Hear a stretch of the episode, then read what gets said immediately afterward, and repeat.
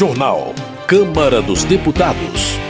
Presidentes da Câmara e do Senado têm encontro com o ministro da Fazenda. Relator deixa demarcação de terras indígenas com o Ministério da Justiça. Câmara realiza sessão solene em homenagem aos 80 anos da CLT. Boa noite. Trabalhadores de plataformas digitais foram lembrados na sessão em homenagem aos 80 anos da CLT. A repórter Silvia Munhato acompanhou a solenidade. Deputados, juízes do trabalho e sindicalistas que participaram de sessão solene em homenagem aos 80 anos da consolidação das leis do trabalho no plenário da Câmara afirmaram que os trabalhadores contratados por plataformas digitais querem direitos, mas não associam essas reivindicações à CLT. O presidente da CUT, Rodrigo Rodrigues, diz que alguns desses trabalhadores reproduzem o discurso de que a negociação é melhor que a legislação. Para Rodrigues, a lei deve ser um piso para a negociação. O capataz deste novo patrão que não tem rosto é um algoritmo que exclui eles das relações de trabalho sem nenhuma justificativa. Uma das maiores queixas desses trabalhadores entregadores por aplicativo é a exclusão que eles sofrem das plataformas sem nenhuma justificativa dada pela, pela qual ele foi excluído. Rodrigo citou a experiência da sua categoria, a de professores. Vários cursos estão sendo oferecidos em plataforma em que um professor fica 12, 14, 16 horas sentado diante de um computador aguardando receber um aluno para poder ganhar por alguns minutos que trabalha. Também o presidente do Tribunal Superior do Trabalho, Lélio Correia, citou pesquisas de opinião que mostram uma rejeição desses trabalhadores à CLT como uma questão que merece ser investigada. O que se tem visado é o desmonte de direitos sociais consagrados não apenas na CLT, mas na própria Constituição Cidadã de 1988. Tem se buscado aniquilar a essência do direito do trabalho corrompendo o seu sentido primordial, que é a proteção de trabalhadoras e trabalhadores em face dos abusos do capital. O deputado Vicentinho, do PT de São Paulo, um dos deputados que propôs a sessão, informou que está organizando uma frente parlamentar em defesa dos trabalhadores da economia informal. Ele afirmou que também deve relatar os projetos sobre trabalhadores de plataformas na Comissão de Trabalho. E a CLT tem tudo a ver com isso porque a CLT que faz o combate ao trabalho escravo, a CLT que surgiu para garantir o mínimo de direito, para colocar no Estado brasileiro, como estrutura do Estado, o direito a sermos tratados bem, o respeito. Rodrigo Rodrigues, da CUT, defendeu a revisão da reforma trabalhista de 2017, porque os trabalhadores, por exemplo, não querem mais acionar a justiça em busca de direitos, com medo de ter que arcar com os custos da ação em caso de derrota. Vários convidados defenderam a justiça do trabalho, pois ao longo dos anos já existiram muitas tentativas de extinguir a instituição, repassando os casos para a justiça comum. A CLT foi criada pelo Decreto-Lei 5452, de 1 de maio de 1943, e tem 922 artigos. Da Rádio Câmara de Brasília, Silvia Minhato. Adriana Ventura, do Novo de São Paulo, cita dados de pesquisa Datafolha que apontam que 75% dos motoristas e entregadores de aplicativos preferem o sistema atual ao regime de contratação pela CLT. Adriana Ventura destaca ainda manifestações ocorridas no domingo, em Curitiba, no Paraná, em apoio ao deputado Deltan Dallagnol.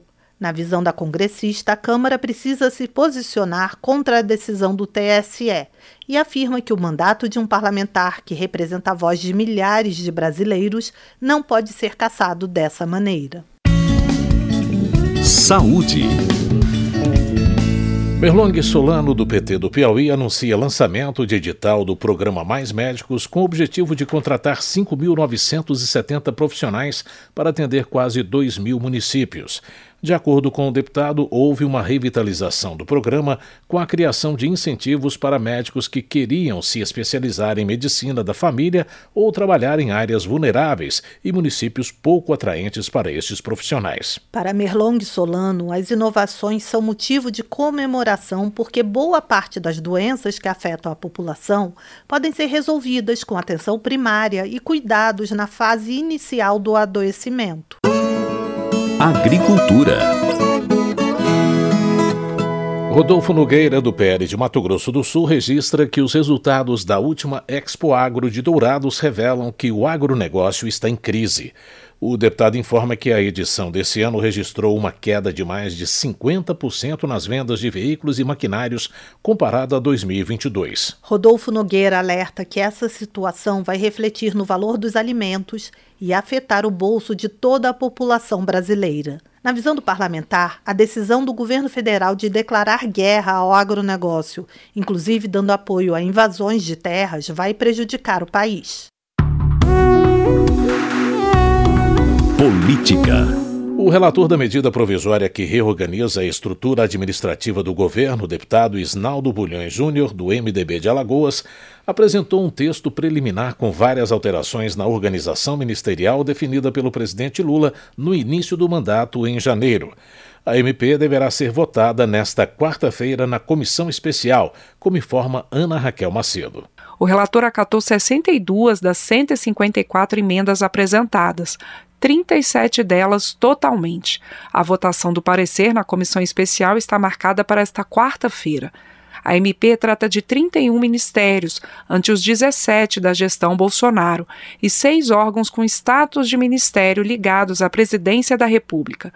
Desses 37 atuais, 13 já existiam, 19 surgiram de desmembramentos, dois foram renomeados e três criados. Segundo o governo Lula, a reestruturação não gerou aumento nas despesas.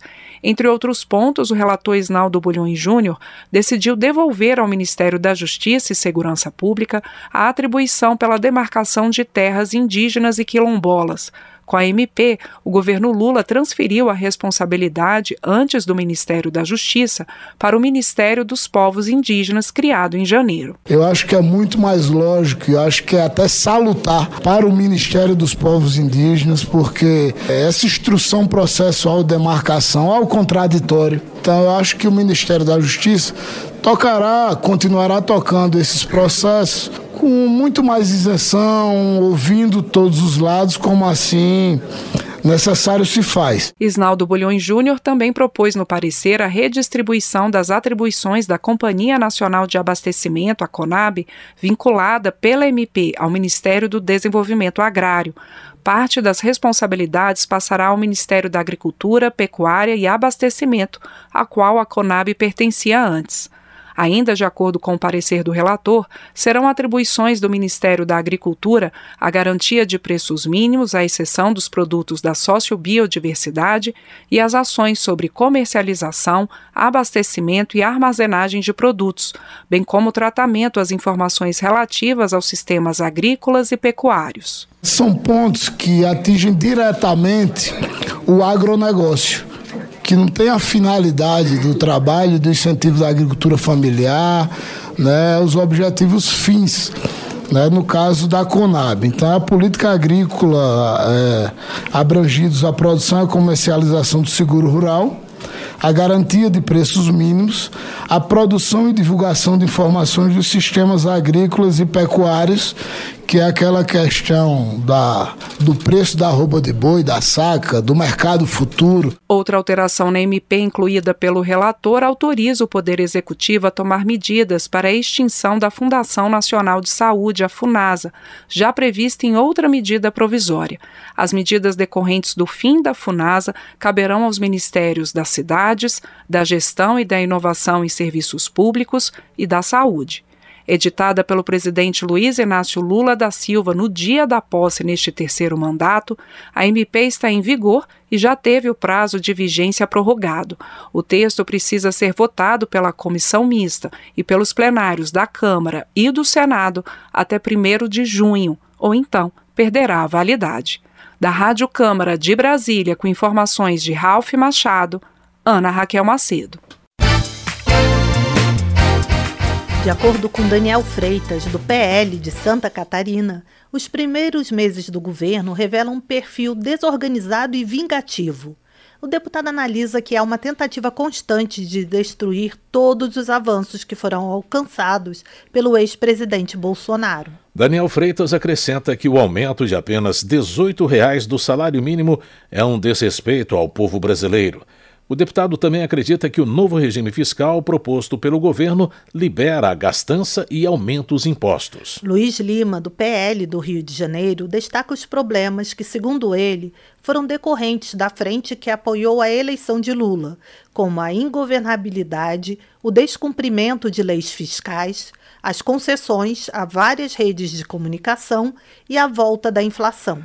Luiz Lima também defende a necessidade de reprovação do arcabouço fiscal pelo Congresso e a redução do número de ministérios.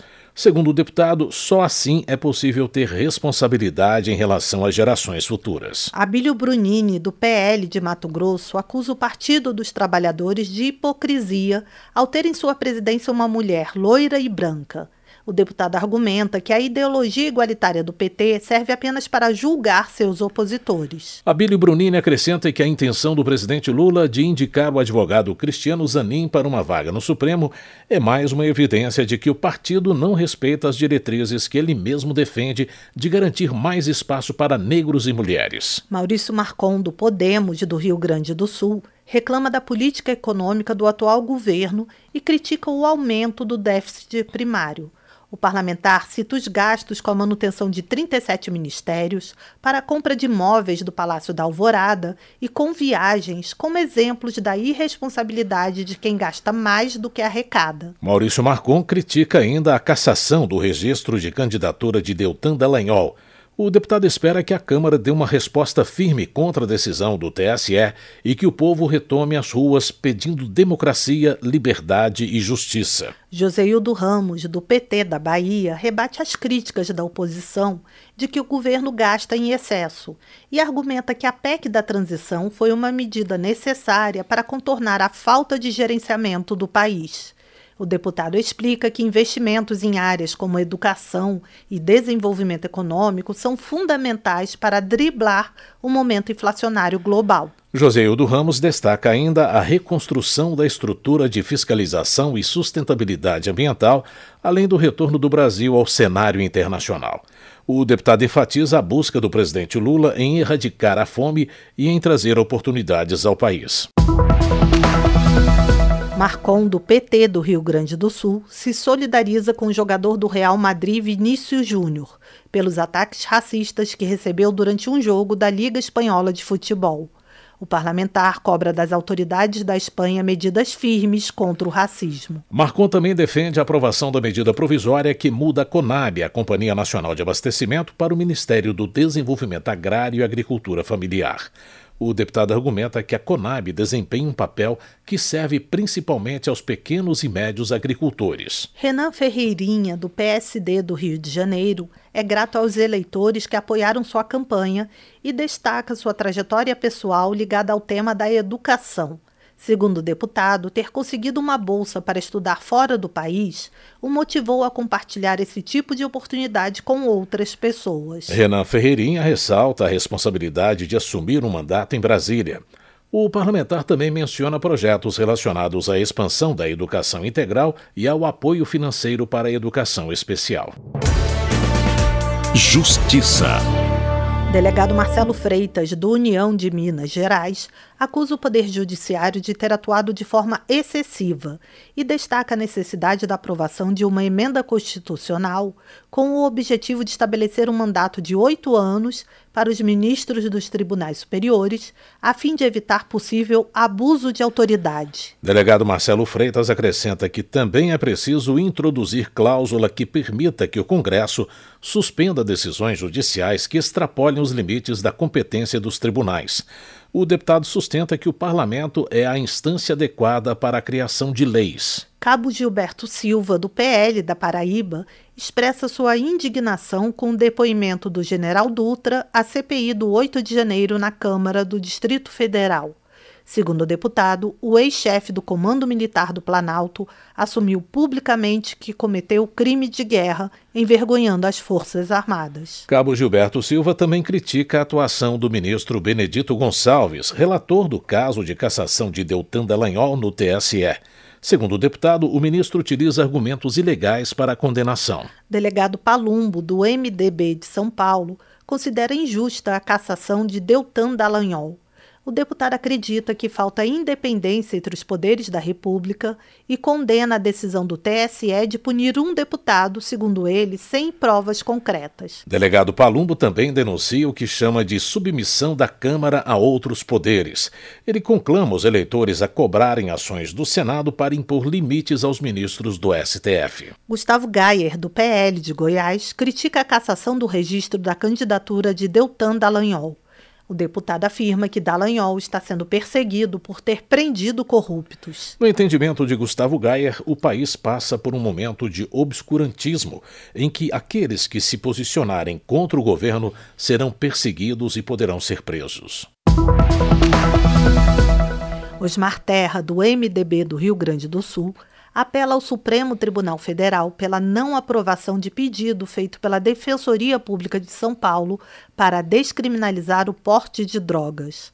Na visão do parlamentar, tornar lícito o consumo pessoal vai possibilitar que usuários entrem em escolas e em outros ambientes com drogas. Osmar Terra lembra que a questão da descriminalização do porte de drogas para uso pessoal já foi debatida e afastada de licitude duas vezes pelo Congresso. General Girão, do PL do Rio Grande do Norte, avalia que o julgamento do Supremo sobre o porte de drogas é mais uma interferência do Judiciário no Legislativo.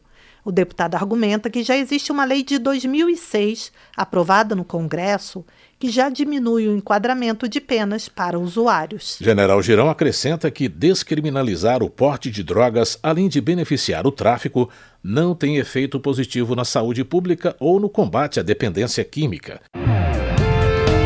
Economia. Fábio Garcia, do União de Mato Grosso, defende que o Brasil precisa de um regime fiscal sustentável, onde o gasto público seja menor do que a arrecadação. Para o parlamentar, somente esse fundamento é capaz de baixar o endividamento do país, aperfeiçoar o gasto público, gerar segurança jurídica e baixar a taxa de juros. Fábio Garcia considera inviável aprovar um arcabouço fiscal que permita uma despesa extraordinária de 80 bilhões de reais nos próximos dois anos. Na opinião dele, nenhum plano fiscal deve obrigar o governo a gastar, mas sim a utilizar os recursos públicos de maneira eficiente. Em uma demonstração de sintonia, os presidentes da Câmara e do Senado se encontraram com o ministro da Fazenda para reforçar o apoio às pautas do novo marco fiscal e da reforma tributária. Acompanhe na reportagem de Luiz Gustavo Xavier. Presidente da Câmara, Arthur Lira, afirmou que as duas casas estão em sintonia com o governo federal para aprovação do novo marco fiscal e da reforma tributária. Lira se reuniu nesta terça-feira com o presidente do Senado, Rodrigo Pacheco, com o ministro da Fazenda, Fernando Haddad, e os relatores das duas matérias na Câmara, tanto o deputado Cláudio Cajado, do PP da Bahia e relator do novo marco fiscal, quanto o deputado Aguinaldo Ribeiro, do PP da Paraíba, e à frente do texto da reforma tributária.